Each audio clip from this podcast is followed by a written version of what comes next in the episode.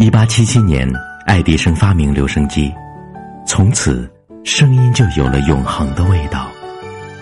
欢迎光临 FM 幺八七七 .com，这里是声音的味道。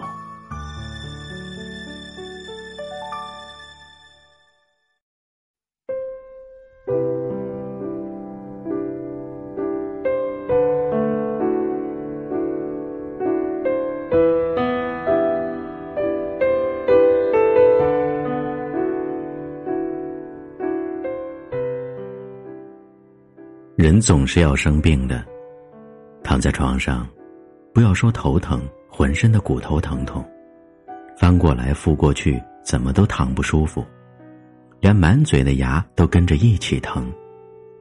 舌苔白厚，不思茶饭，没有胃口，高烧的天昏地暗，眼冒金星，满嘴燎泡，浑身没劲。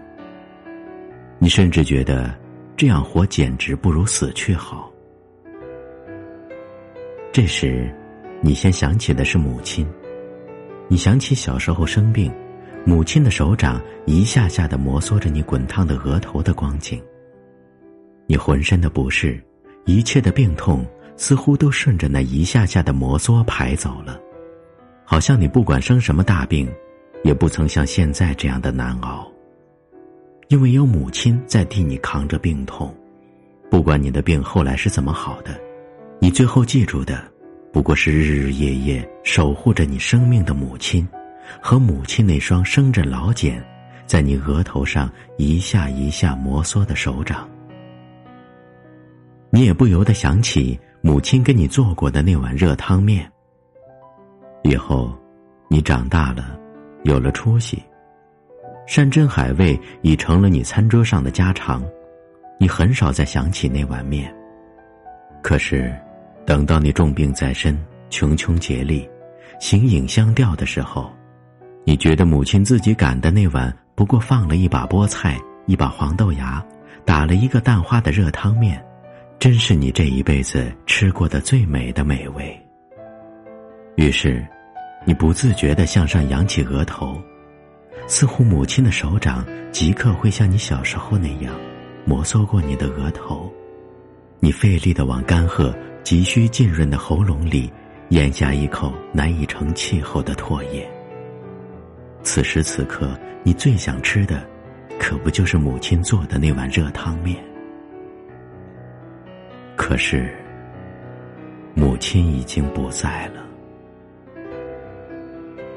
你转而相信情人，盼望此时此刻他能够将你搂在怀里，让他的温存和爱抚将你的病痛消解。他曾经如此的爱你，当你什么也不缺、什么也不需要的时候，指天画地、山盟海誓、柔情蜜意、难舍难分，要星星不给你摘月亮。可你真的病到无法再为他制造欢爱的时候，不要说摘星星或月亮，即使设法为你换换口味也不曾。你当然舍不得让他为你做碗羹汤。可他爱了你半天，总该记得一个你特别爱吃、价钱也不贵的小菜，在满大街的饭馆里叫一个似乎并不困难。可是你的期盼落了空。不要说一个小菜，就是为你烧白开水，也如天方夜谭里的芝麻开门。你想求其次，什么都不说，打个电话也行，电话就在他的身边。真正的不过举手之劳，可连这个电话也没有。当初每天一个乃至几个，一打就是一个小时不止的电话，现在可不就是一场梦？最后，你明白了，你其实没人可以指望。你一旦明白这一点，反倒不再流泪，而是豁达一笑。于是。你不再空想母亲的热汤面，也不再期待情人的怀抱，并且死心塌地的关闭了电话。你心闲气定的望着被罩上太阳的影子从东往西渐渐的移动，在太阳的影子里，独自慢慢的消融着这份病痛。你最终能够挣扎起来，摇摇晃晃的走到自来水龙头底下接杯凉水，喝得咕咚咕咚，味美竟如五星级饭店喝矿泉水一样。你惊奇的注视着这杯凉水，发现它一样可以解渴。等你饿极了眼，还会从冰箱里搜出一块干面包，没有果酱，也没有黄油，照样把它硬吃下去。当你默数过太阳的影子在被罩上从东往西移动了一遍又一遍的时候，你扛过了这场病，以及接下来的许多场病。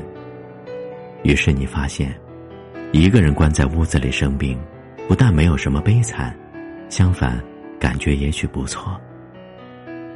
自此以后，你再不怕面对自己上街，自己下馆子，自己乐，自己笑，自己哭，自己应付天塌地陷的难题。这时，你才尝到从必然王国飞到自由王国的乐趣。你会感到天马行空、独来独往，也和比另一个人什么都绑在一起更好。这时候，你才算真正长大。虽然这一年，你可能已经七十岁了。